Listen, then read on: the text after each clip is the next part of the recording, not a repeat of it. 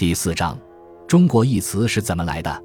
古之中国，并非今之中国。中国这个词最早出现于周朝，当时的华夏民族因为拥有了相对先进的农耕文明，又在周公的领导下建立了一套完善的礼仪制度。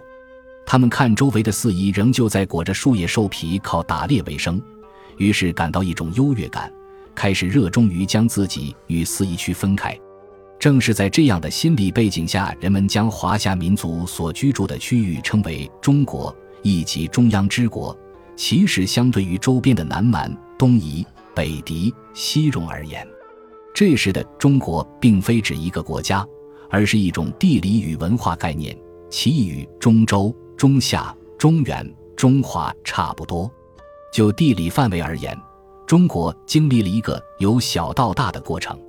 西周时期。中国泛指西周及其附属国所在的黄河中下游地区。到东周时期，随着诸侯国的膨胀，楚国占据的湖北、四川等长江流域地区也被包含在了中国之内。秦汉时期，中国进一步扩大，基本包含了今天的除西藏自治区、新疆维吾尔自治区以外的地域。汉代之后，人们通常将汉族建立的中原王朝称为中国。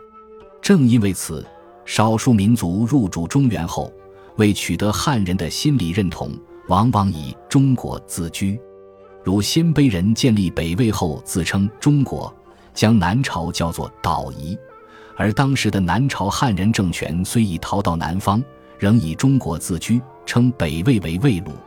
又如宋代辽与北宋、今与南宋彼此都自称中国。